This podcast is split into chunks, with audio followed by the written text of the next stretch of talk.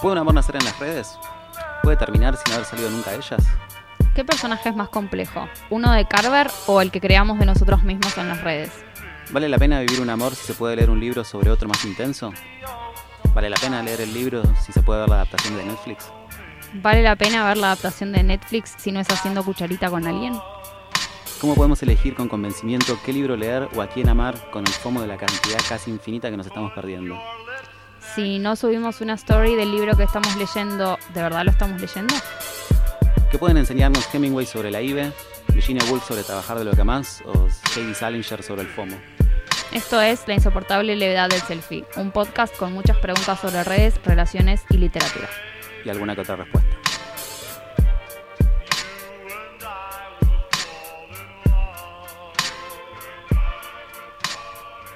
Buenas tardes, buenas noches, buenos días y bienvenidos, bienvenidas y bienvenidas a todo de a tres a La Insoportable Selfie, un podcast el, programa de la misma manera. y es que es para todos los momentos en los que se escuchen. Es difícil. Sí.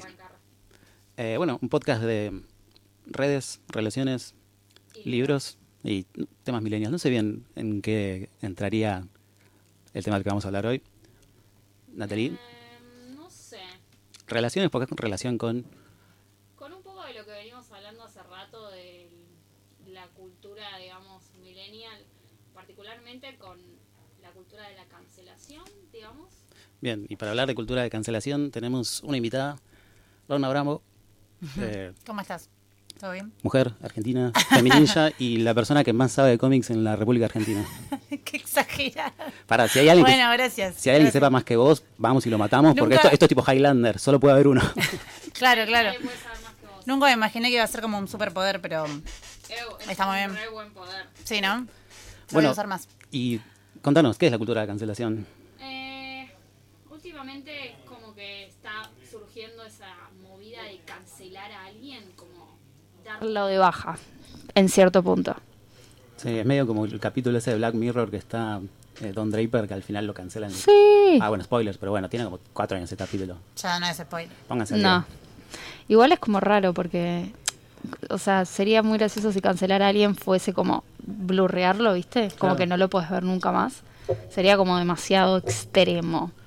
Creo que cancelar a alguien es como sacarle el poder o la importancia que tiene y como bajarle un poco el volumen a las cagadas que se está mandando, las Sí, cosas que está es- diciendo. Es como tomar algo malo y decidir que no se lo puede consumir más, eh, su, su música, su, su arte, su lo que sea, eh, medio con convertir a la persona como irredimible.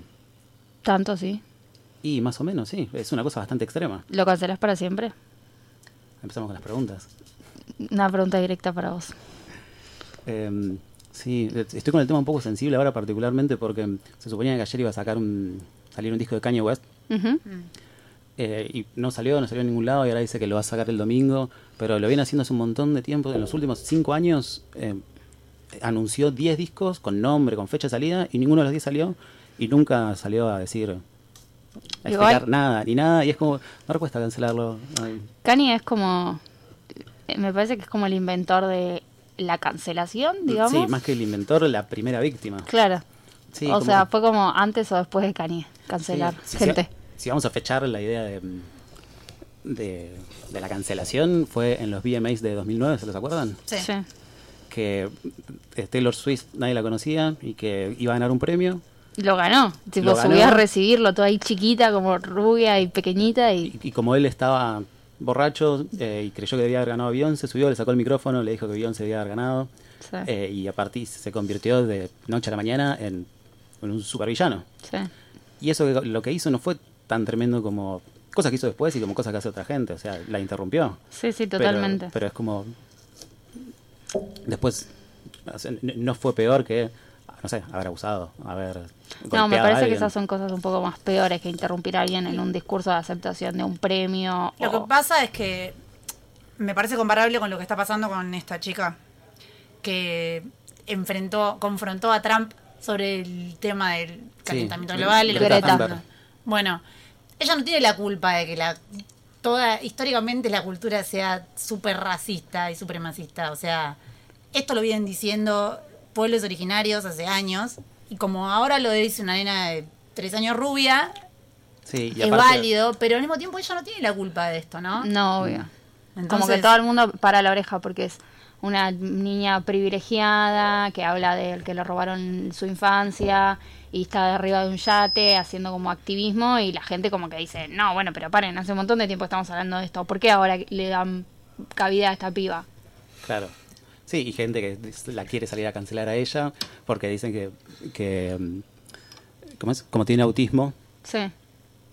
Bueno, ¿vos tenés a alguien que te cueste cancelar o que tengas una relación problemática, Lor? Michael Jackson Oh, el, el póster de la cancelación. y Bowie. ¿Y Bowie por qué? Es lo mismo de siempre. Bowie, como todos los ah, músicos de rock de su generación, se acostaron con menores de edad, de 13 años, siendo hombres adultos.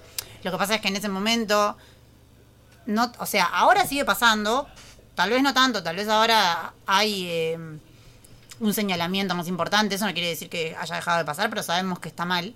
Tenían groupies de esa edad. Sí. Y era natural, era algo que estaba totalmente naturalizado en la sociedad. Era una meta, ser una groupie era un modo de vida. Sí, incluso algunas de ellas estaban orgullosas. Hay una que creo que se llama Lonnie o Lori Maddox, que perdió la virginidad a los 13, 14 con Bowie y a los 14, 15 estaba con Mick Jagger. Y ella dice hoy que, estaba, que fue la mejor época de su vida y que estaba orgullosa. Por eso, tiene que ver un poco con... ¿Cuál crees que es el límite para cancelar a alguien? El límite para mí es muy personal. Es como lo político, ¿entendés? Tiene que ver con cómo te atravesó a vos todo, porque tal vez a mí no me parece tan terrible algo que a vos sí, Sí. pero tiene que ver con la realidad de cada persona, creo. Y también qué tanto te importa el arte ese en, en tu vida. Es como que ponerle, mi banda favorita es Beach House. Mm. Un pibe y una piba hacen Dream Pop de Baltimore. Eh, amo Beach House, escucho un disco de Beach House por día. Es la parte fundamental. Tengo un póster colgado en mi casa. Y obvio que les voy a dar muchísimo más margen. Que, Claro. Y lo voy a seguir escuchando y también me va a doler mucho más. Te va a costar mucho más eh, hacerlo que, no sé, Drake, que la verdad, ni no vimos Drake. A mí me cuesta con Drake. Pero nada, justamente empezó una alianza con Chris Brown que la cagó a palos a Rihanna y Rihanna me encanta. Y es como, dale Drake, o sea, no te juntes con este chabón que la cagó a palos a una mina que es una mega estrella y es una mujer y no está bien que hagas eso. Y el chabón, nada, a pesar de lo que hizo, después a los dos años estaba tipo cantando, tocando y haciendo su vida normal y no estaba bien, ¿entendés? Entonces la gente, bueno, primero lo cancela a Chris Brown. Después lo cancelamos a Drake porque se junta con un chabón que tipo le pega a las minas y sale impune. Entonces, como que ahora lo escucho y digo, "Oh, no sé si tengo tanta ganas de, estar escuchando a esta persona. Porque me, me suena distinto, me, me pica el cuerpo, no sé cómo explicarlo. Me pasó hace poco con Babasónicos. eh, lo que pasó con Babasónicos, o sea, no fue, según el relato, no pasó nada explícito, no, no pasó, estuvo por pasar. Casi. Estuvieron, claro, por eh, unas ex fans contaron que hace años, después de un show, pasaron al, al camerín y estaban en fiesta, como sabemos, o sea, como dice el mito del rock, ¿no? Estaba hay drogas, alcohol, lo que sea. Y estas chicas tenían por ahí 14 o 15 años, no me acuerdo, eran menores de edad. Y uno de los músicos de la banda las invita a, a tomar cocaína y un montón de cosas que, más allá de lo que vayas a hacer después o no, no le das cocaína a una nena de 15 años. Mm, claro. ¿Entendés? Claro. ellas se fueron y no aceptaron. Y lo contaron después. Pero Babasónico, el, el tema es lo que vos salís a decir después, me parece. Es que vos no podés eh, hacerte el otro con esto. Vos tenés que hacerte cargo, entonces, si pasaron 10 años y sabés que esto está mal, por más que en el momento te pareció una buena idea o lo que sea, tenés que salir a aclarar tu postura. Cosa que no hicieron entonces. No pasó nada y al mismo tiempo para mí es repudiable que hombres que son tipos grandes, que tienen hijos y que tienen hijas, tengan esta postura. Sí, ta- también pasa con las cosas de los grupos, es que ponele que fue solamente uno de los músicos el que lo quiso hacer.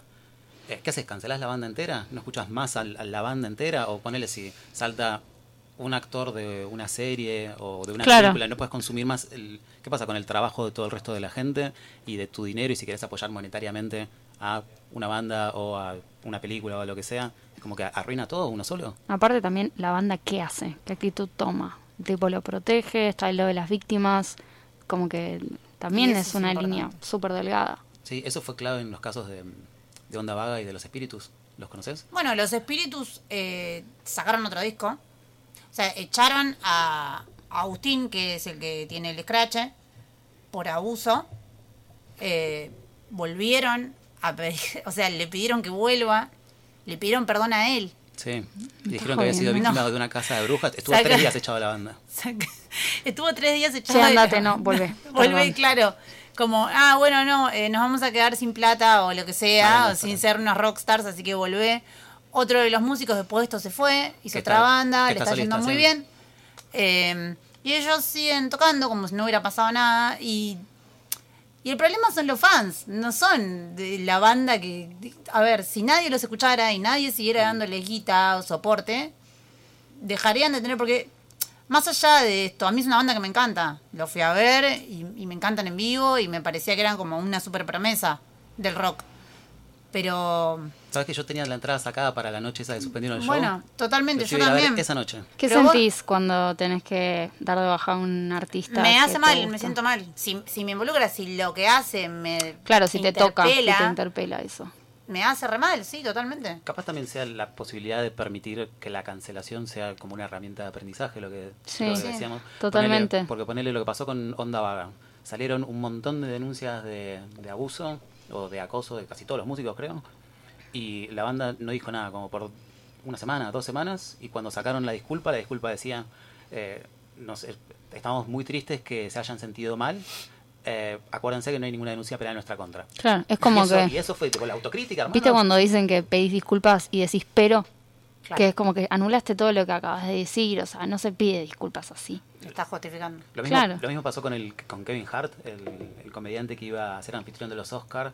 Le encontraron unos tweets de hacía 8 o 10 años que decía, si mi hijo quiere jugar con muñecas, lo cagaría a palos porque no quiero que sea gay. Y lo dieron de baja de los Oscars y le dijeron como, salí a pedir perdón y conducir los Oscars. Y dijo, primero no quería y después salió y dijo que lo estaba haciendo solamente porque, mm, Luego por porque se lo habían pedido, pero no porque él estuviera... Pero entonces no aprendimos nada. Y no, ese sí, ese sí, canceladísimo.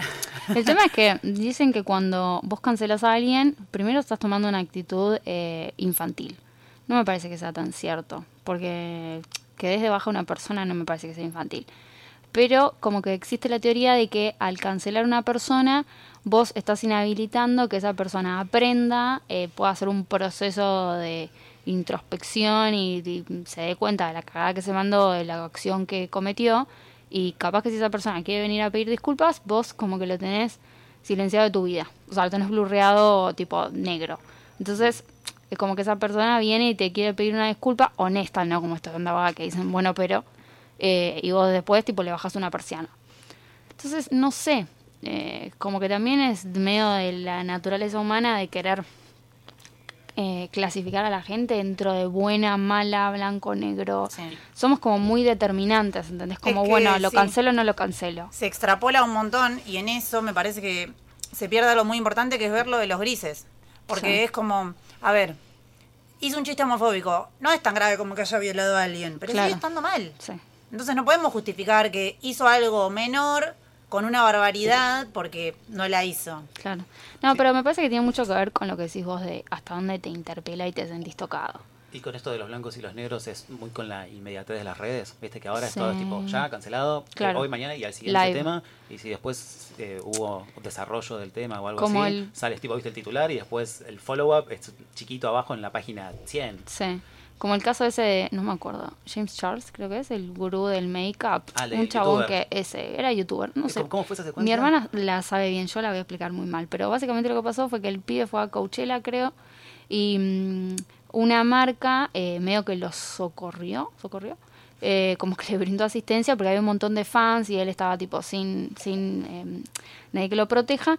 Y justo esa marca que le dio como un support fue, era la competencia de la marca de una amiga. Entonces todo el mundo decía, fuiste una perra, o sea, esas cosas no se hacen.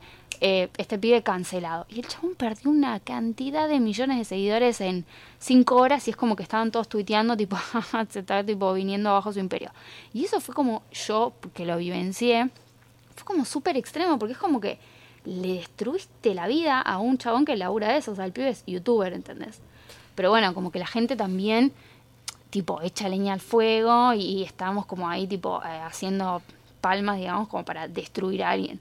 No sé si... Me hace acordar un montón al, al primer capítulo de la anterior temporada de Black Mirror, eh, que lo protagoniza la, la hija de Ron Howard. Sí, eh, Nosedive se llama ese. Que, claro, que es medio como un mundo feliz, mm, es un pseudo eso, como, a ver, las redes están buenísimas, es cierto que nos sirven para trabajar, yo las uso para trabajar, un montón de gente que conozco también, pero al mismo tiempo no existen, ¿entendés? Es como muy raro que dependamos tanto en nuestra vida de algo que no existe, que no es real, ¿entendés? Al Sí. fin y al cabo es, es algo real dentro de cómo nos relacionamos, pero, pero no al mismo tiempo. Entonces, si a Chabón lo cancelaron por esto, nunca pensó que por una falla, por una denuncia, por un algoritmo que se equivocara de Instagram podía quedarse 50, porque le pasa a un montón de gente. Sí, eso. sí, sí. Justo ayer vi que a Sol Despeinada le dieron de baja la cuenta. Ah, se lo hacen cada tanto. Bueno, Se lo hicieron Amor del como 2000 que también. También.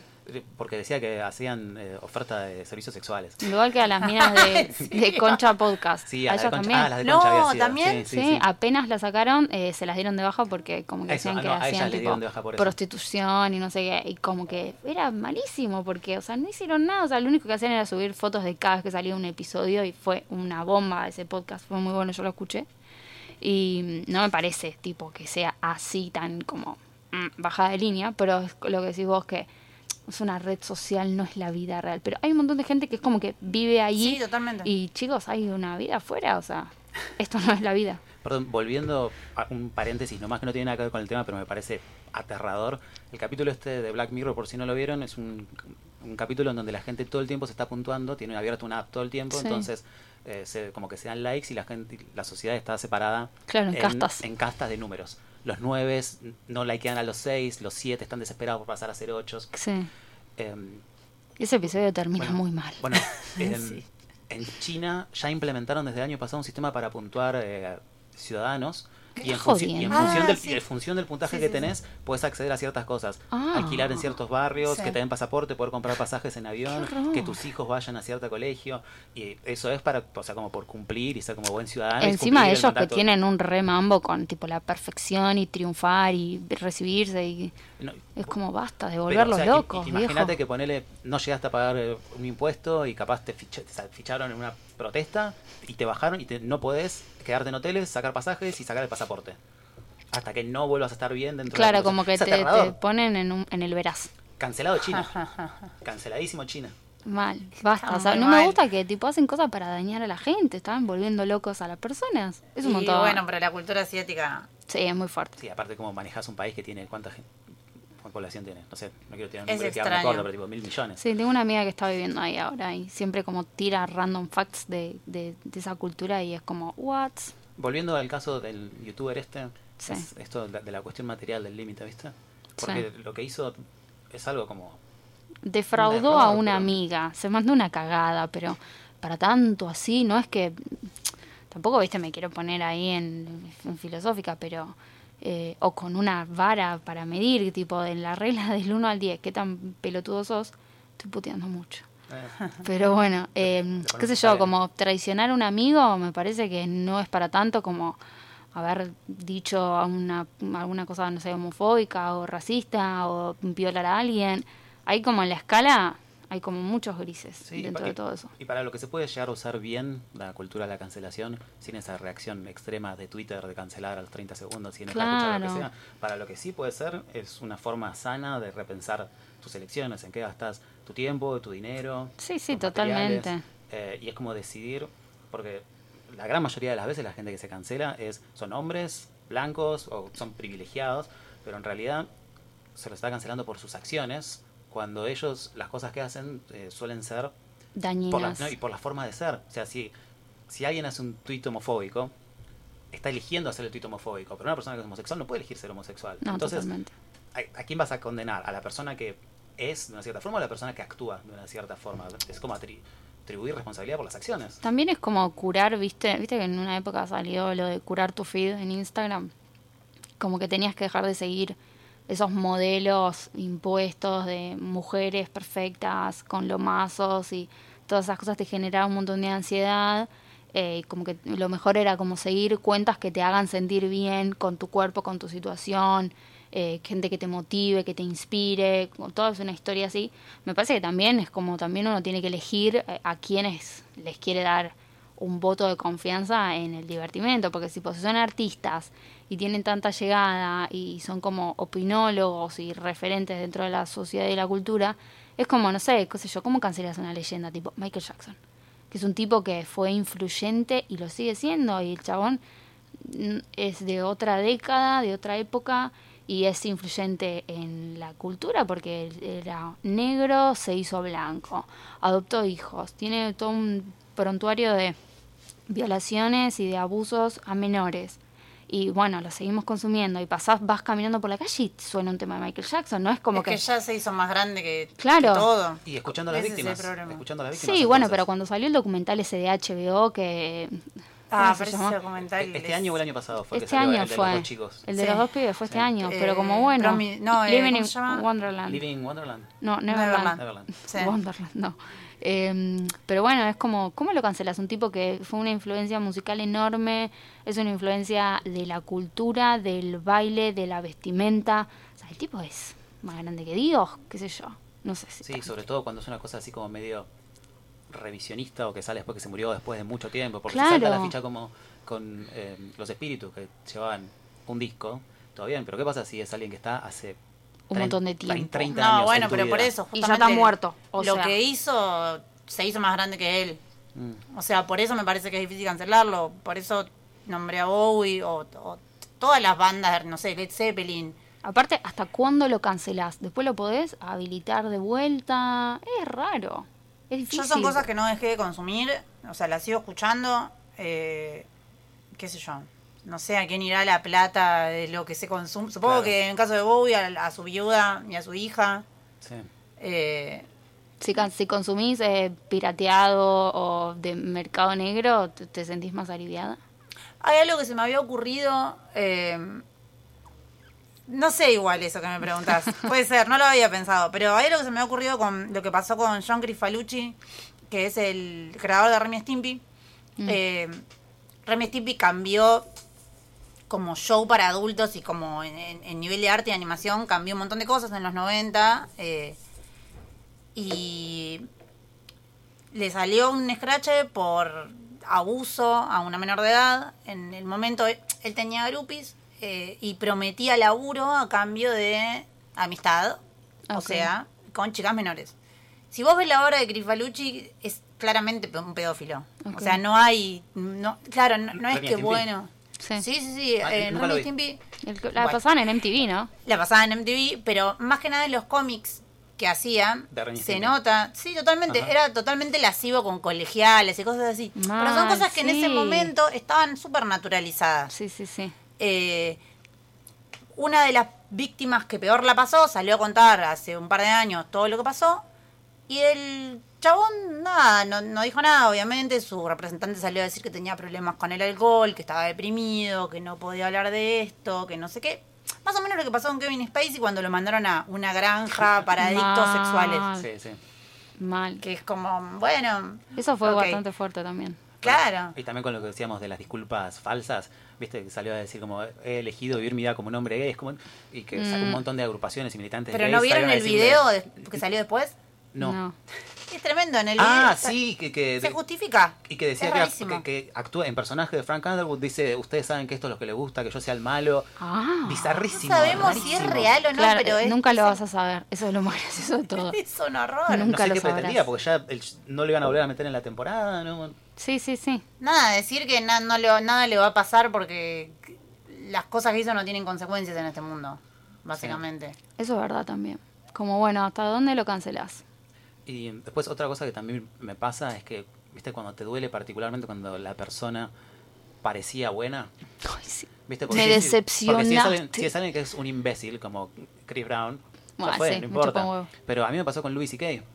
Ok. Claro. Vieron, Lu- Louis C.K., por si alguien no lo conoce, es eso, era el stand-upero más famoso y más poder, más influyente, más poderoso eh, después de Seinfeld. Tipo, son Seinfeld y él. Tenía una serie en HBO que era mega sensible. La serie a mí me hizo llorar dos o tres veces. Y es como, se mostraba a sí mismo como un chabón sensible y bastante aliade. Hmm. Los peores. Y después resultó que eh, en, en los shows, en, lo- en los clubs de, de, de comedia, cuando estaban en el backstage, obligaba a que mujeres eh, que iban a actuar esa misma noche lo, lo vieran masturbarse. Entonces le- les- Ah. les, caía el camarín, charlaba un rato, no sé qué, y me separaba en- entre la salida de la puerta Claro. y ellas, y como que les decía, che, ¿me puedo masturbar y me ves? Y, le- y las Eh, minas no. eran minas que estaban con el hombre más poderoso de, de la industria en la que estaban y sabían que si capaz decían que no, no te salían nunca más. Claro. Medio, medio un Weinstein. Y después, solo que nu- nunca hizo un abuso eh, con- de contacto físico. La- la Claro, abuso carnal. Pero, pero nunca las tocó ni nada. Y después, em, bueno, salió, lo aceptó y dijo que iba a tomarse un año para repensar las, todas las cosas y pedir perdón y no sé qué. Y después eh, el show, el lugar donde es como su casa, es un club que se llama Comedy Cellar en Nueva York, Sí. que nunca dicen quién va a estar cada noche porque caen. Entonces, en una de esas te cae Seinfeld, en una época, no sé, te caía Robin Williams o te cae un chabón que no lo conoce nadie. Claro. Pero es así, caen y si hay un hueco, habla- pasan a hablar un rato. Y un año después el chabón cayó y sin haber avisado y empezó a hacer stand-up normal. Y gente que está en el público se levantó y se fue porque no lo querían ver y porque no lo querían apoyar. Y porque como que empezó a volver de a poco, Claro, como que hizo una en probadita. silencio, pero es como... Claro. No hizo nada, no es que después cuando volvió hizo un festival de mujeres stand-uperas y las bancó y puso su nombre y puso Y su pero igual esas cosas para mí no están bien. ¿Por Cerrar el culo. Es que sí, Mm. tipo, ya está, te prendiste fuego solo, desaparecé o nada, o seguís haciendo lo tuyo, pero no hagas eso. Me parece totalmente ridículo, me parece hasta, hasta te estás burlando de nosotras, ¿entendés? ¿Qué es eso? De bueno, voy a comprarlas. No, no hay un precio por la dignidad o por el, ¿entendés? Como la reivindicación de que podamos ahora decir lo que nos está pasando. Mm. Sí, que capaz puntualmente en los casos de abuso son un tema que son como... es- es Sí, me parece que eso es más terminante. Pero eso es fue abuso de Dale. poder. Porque como decís vos, no hubo contacto físico. Pero Por más que involucró un acto sexual, no hubo contacto físico. Mm. Porque fue abuso de poder. Como, a ver, si no Claro. las estaba forzando físicamente, pero las estaba forzando simbólicamente, ¿entendés? Claro, Claro, claro, sí, total. porque es como que estás en una habitación con un, referente Claro. del stand-up. Es como los, los casos de, no sé, de abusos de, de los actores. Es como, ay, bueno, trabajar con este actor que es como lo máximo y es como, capaz cuando vos estabas iniciando tu carrera, decías, ay, ¿cuándo va a llegar el momento en el que yo pueda estar en la misma habitación con esta persona? Claro. Y te pasa eso, que el tipo se empieza a masturbar adelante tuyo, te, te deben pasar un montón de cosas por la cabeza, o sea...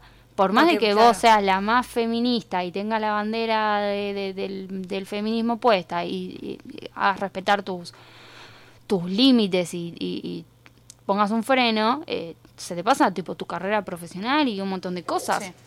Y, también están los casos de las víctimas que como que llegan demasiado demasiado lejos la cancelación. Eh, ¿Vieron el caso de Aziz Ansari?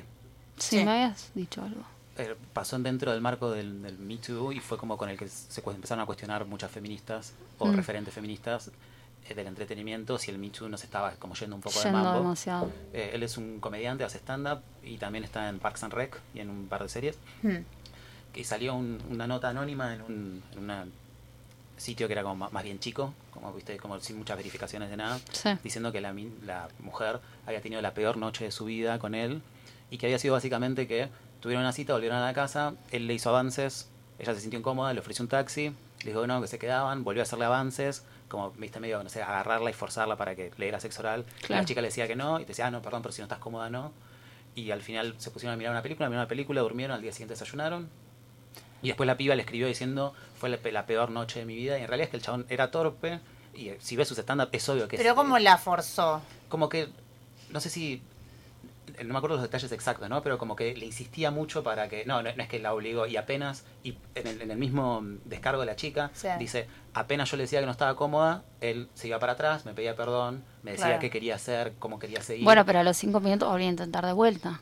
Pero porque la piba también como que ponele después de eso se desnudó o él se desnudó y le, dijo, y le preguntó si se podía desnudar, dijo estaba todo bien y al final como una, una cosa una, una mala cita con mala comunicación pero Sí, definitivamente sí, no claro. es obligarla a ver mientras se masturbaba porque la chica le- No, la no. chica dice que cuatro veces le pidió un taxi le ofreció un taxi y las cuatro veces ya le dijo que se quería quedar Claro. Ok. y entonces como ah, tam- también salió Y, así y ella es la que salió a hacer un scratch, o sea, ella salió a no, hablar y no, después... no salió no, fue una nota así em, Que apareció y alguien... no, claro. anónima y después se salió y dijo que sí, que había sido cierto y que él cre- creía que había sido todo eh, consensuado. Consensua- con- Consensuado, Bueno, sí. Bueno, pero ahí el, dentro del consenso hay un montón de cosas que tenemos que aprender. Sí, Eh, totalmente. Porque, o sea, yo tengo que gritarte no llorando para que entiendas que no quiero. No te podés dar cuenta vos. ¿Por qué si yo me doy cuenta vos no podés? Claro, sí. Hay Sí, como aprender, un... aprender a leer como el, el- el lenguaje corporal. Claro. Sí, y el verbal, ¿no? no Sí. Punto, Sí. corta. Pero bueno, es un temario. Bueno, y podemos pasar a la, a la segunda parte que es la cancelación y los libros. A lo que nos compete. ¿Lo querés contar vos? ¿Empiezo yo? Sí. Bueno, eh, ya que tengo este superpoder de saber mucho de cómics, preparé eh, una pequeña columna sobre un autor que es considerado el padre del cómic underground. Eh, se llama Robert Crumb, empezó a editar en los 60. Él era ilustrador para una empresa que hacía postales de felicitaciones. Eh, y bueno, como todos sabemos, en los 60 se revolucionaron un montón de cosas por el tema del amor libre, la experimentación con drogas, eh, apareció el ácido y todo el mundo estaba todo el tiempo de ácido.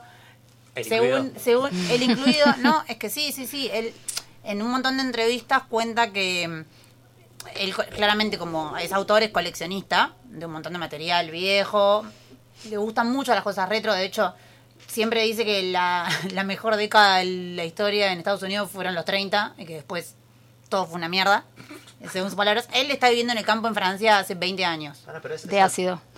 claro, de ácido. Eh, bueno, nada, dice que hace poco volvió a leer cosas que se publicaron en ese momento de él y de otras personas y que to- son totalmente incoherentes. Ah, No tienen sentido, está todo el mundo drogado todo el tiempo. Sí, eh, dentro Eh, de... como paren, ¿qué estábamos haciendo? claro, ¿Qué claro. estábamos es como pensando? el libro eh, Las puertas de la percepción de Sí. Aldous Huxley, que es de donde sacaron el nombre de Doors, que Sí. es un libro de que él cuenta cuánto ácido toma y lo bueno que está, y es su libro solamente es eso. increíble. Claro, sí, sí, sí. Es increíble.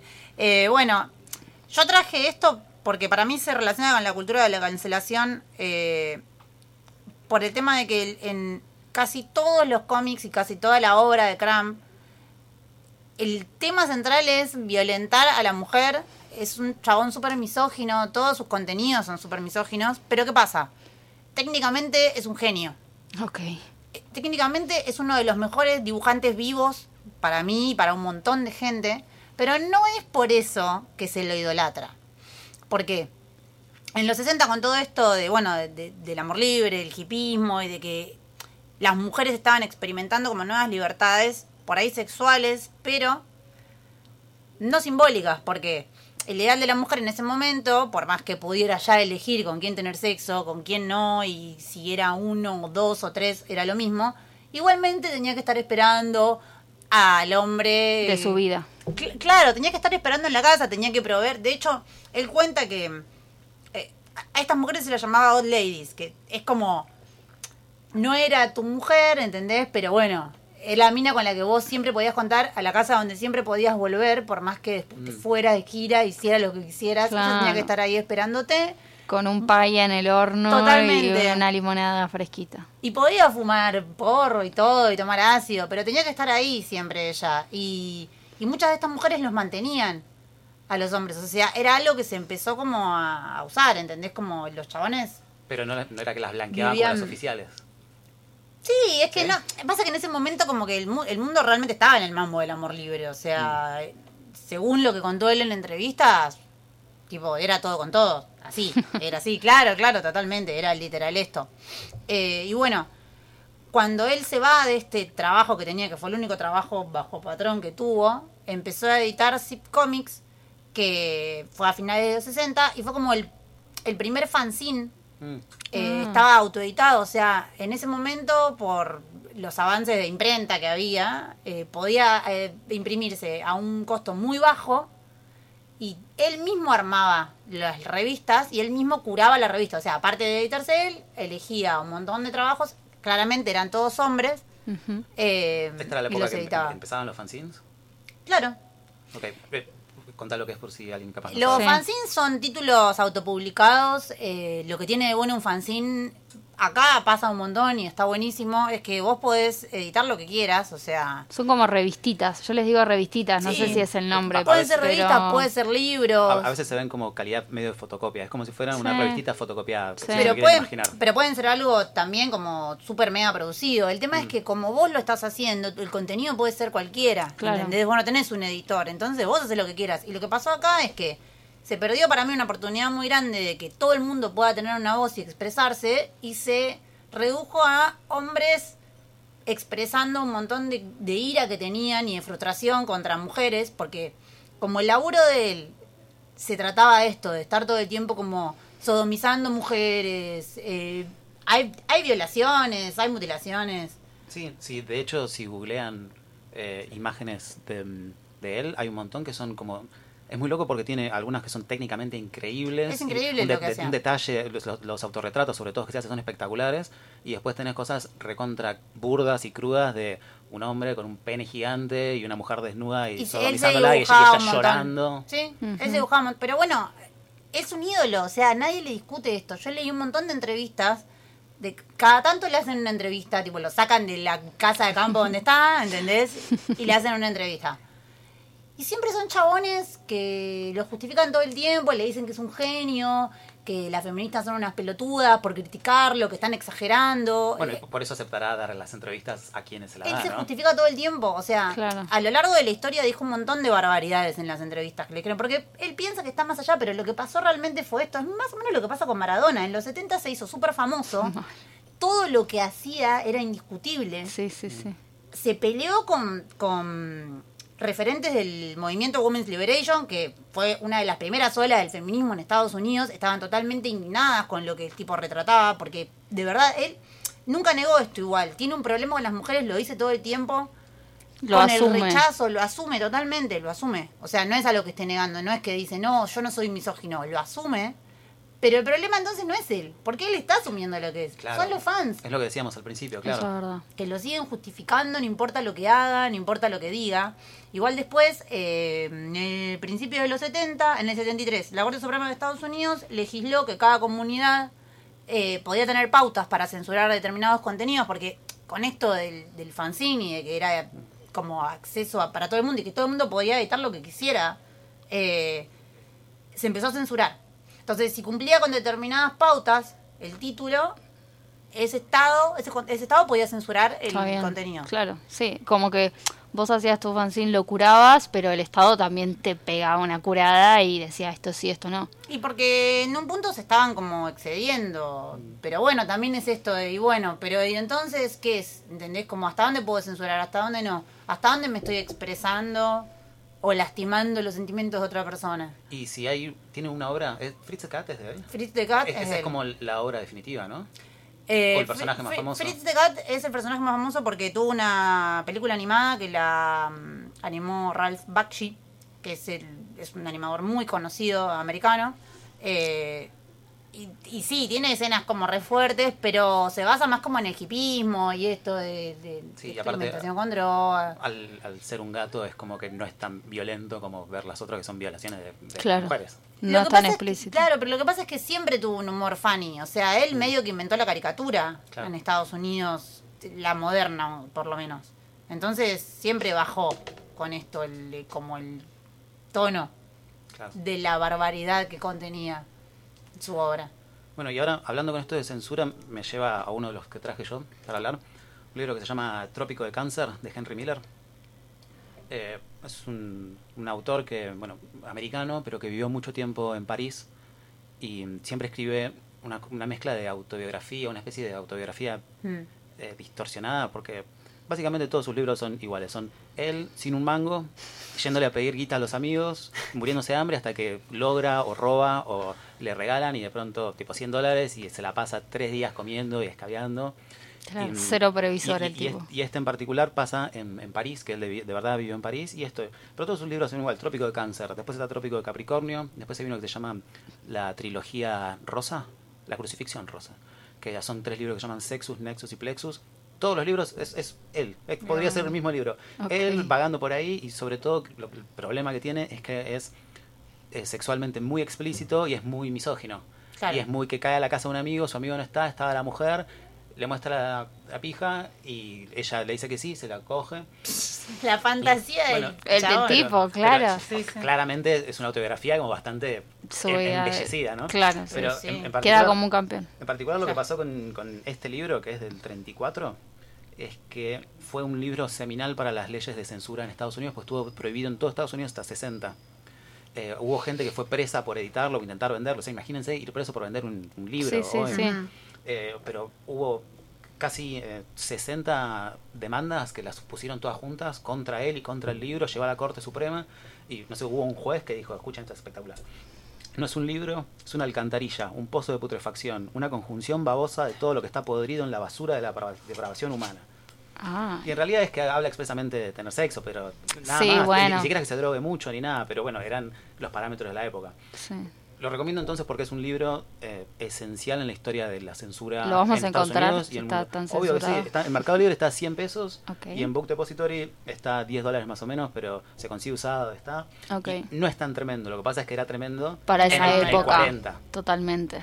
Después otro que tengo, eh, bueno, que lo cancelamos a, a Henry Miller por Machirulo, no sé, Mm, léanlo y ok. vemos. Otro que tengo, que es uno de mis libros favoritos en la historia, pero que es particularmente difícil, que es Lolita, Sí. de Nabokov.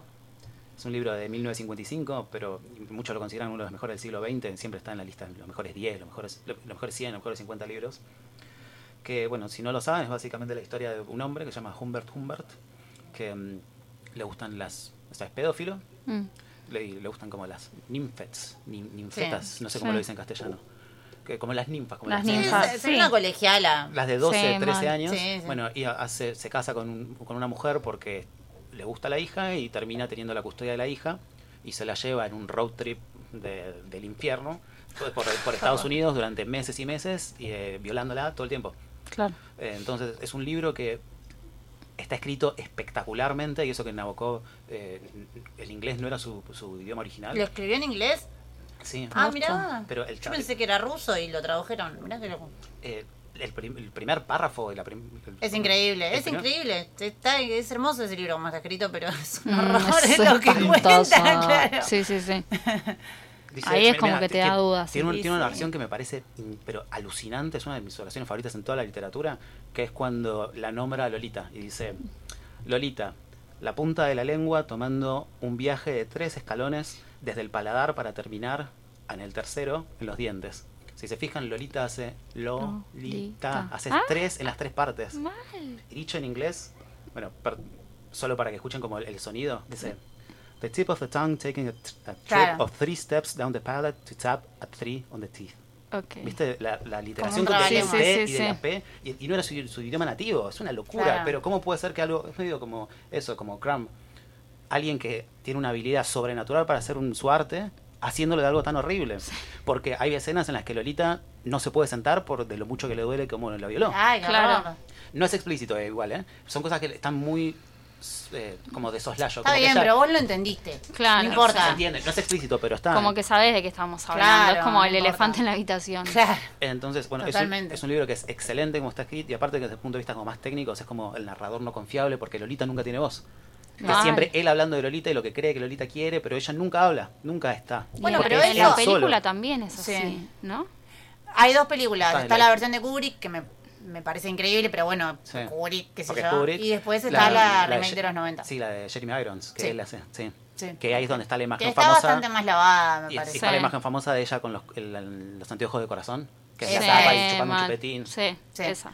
Bueno, a partir de 300 pesos en Mercado Libre, entre más o menos 10 dólares en Book Depository. Es un clásico Es un- igual. Es un clásico, Es es un un libro clásico. excelente, pero es duro. O sea, tiene trigger warnings y el sujeto. Sí, tiene un montón. Sí, Eso está bueno esto- advertir. Como está bien, vos podés leerlo. Es pasa lo mismo un poco para mí con el tema de la cultura japonesa.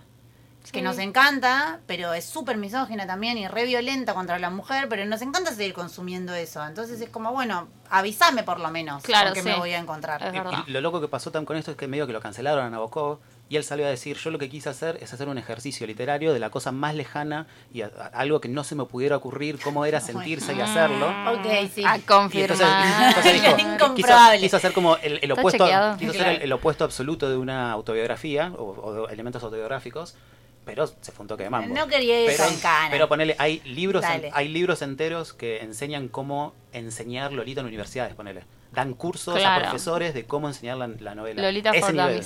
Claro. Y después tengo un tercer libro más, que es Nueve cuentos de J.D. Salinger. Sí. Eh, Salinger capaz lo conocen por ser autor de The Catcher in the Rye. Catcher in the Rye. Es el libro que tenía Chapman en el bolsillo cuando lo mató a Lennon, que es un librazo también, que si lo quieren, lo recomiendo, pero en puntual libro. me gusta mucho este porque me gustan mucho los cuentos y este es considerado como una de las antologías perfectas de cuentos. Son nueve cuentos, los nueve son perfectos, perfectos. Eh, hay como un material, eh, el primero de los cuentos, El día perfecto para el pez banana. Eh, hay una cosa como medio pedófila dando vueltas. Hay una nenita y, y de hecho hay una juego, hay una referencia de Lolita a ese cuento, pero una cosa como muy nerd. Ok. Como que hay una parte que se va en un, un lago que se llama eh, Seymour Glass y como see more, como ver más, Mm. más, más vidrio y el personaje este, de este libro se llama Seymour y la nena también entiende mal que él está diciendo como Seymour. Seymour. Lo que pasa con Salinger es que le encantaban las mujeres jóvenes. Era, si no, no sé si viene la diferencia entre, entre pedófilo. ¿viste? porque uno es como cuando gustan adolescentes y otros cuando gustan eh, nenes y niños. nenas chiquitos. Claro, sí. Pero a él como que se, se- se obsesionaba con pibas de 15, 16 años Sí. y las acosaba sin parar y hubo un par con las que estuvo, fue pareja, eh, incluso con la veña de las madres, donde las madres los, los mandaban a la casa de él y el chabón se volvió, escribió tres libros y uno con de dos cuentitos y después se recluyó para siempre en una rancho, en un rancho en una cabaña en el medio de la nada. Se Y nu- exilian y todos, nunca más, nunca más salió, siguió escribiendo toda la vida, 12 horas por día, pero no salió absolutamente nada más. Y la gente estaba obsesionada con ir y, e iban para verlo y él tipo, lo sacaba a los piedrazos. El morbo de las Eh, personas. y entonces es como que se, Mm. se convirtió en una figura como parte de, su, de sus mitos y de su figura que le gustaban las pibas. Y nunca fue como, pará, no, no justifica que sea un genio, que sea un torturador, que sea, que haya, le haya roto el corazón una piba de 15 años a él y ella, él nunca lo haya podido superar. Mal. Eh, también se consigue en Mercado Libre Book Depository más o menos usado los mismos precios, 300. Y eh, si no lo consiguen, nos escriben y Sí, como- vemos de pasárselos o... como todas las cosas siempre, si no eh, consiguen, nos pueden hablar eh, y conseguimos y vemos de conseguir PDF o los escaneamos o se los regalamos. Si nos caen bien, se los prestamos. Y como siempre, eh, Book Depository para libros en inglés llegan a tu casa y llegan gratis y seguros. El otro día me mandaron un mail que tenían envíos gratis en más de un montón de títulos. En todos, Book Depository, todos los envíos son gratis. ¿Posta? Sí. Sí. cualquiera entonces. Así que, bueno, Bueno, eh, ¿dónde te escuchamos? ¿Dónde te vemos? ¿Dónde qué? ¿dónde Bueno. te encontramos? Yo participo de un programa que se llama Qué pesadas eh, de los miércoles de 11 a 13 por Mixtape Radio. Eh, bueno, no sé después por ahí si van a subir eh, mi perfil, pueden ver todo ahí. Sí, igual Pero si es no- arroba Qué pesadas en. Instagram. Genial. Claro, por si escuchan este episodio Sí. el año que vi- el, sí, el año que viene. Ok. Y Bueno, y a vos, a vos, ¿dónde te encontramos? A mí, eh, no sé, en las redes que no son reales. Eh, yo, ¿qué querés que te diga que haga? Tatúo, dibujo, soy Bueno. una nerd. Bueno, si alguien quiere un tatuaje, quiere un dibujo, Búsquenme como arroba neon-bump con me corta. eso, ahí va. Ok. Tatuajes, recomendaciones de cómics. Todo. ¿A vos cómo te encontramos, Natalie? Agustina.nd en Instagram. Bien, y yo soy Poesía y Virtud diciéndoles muchas gracias por escucharnos. No nos cancelen.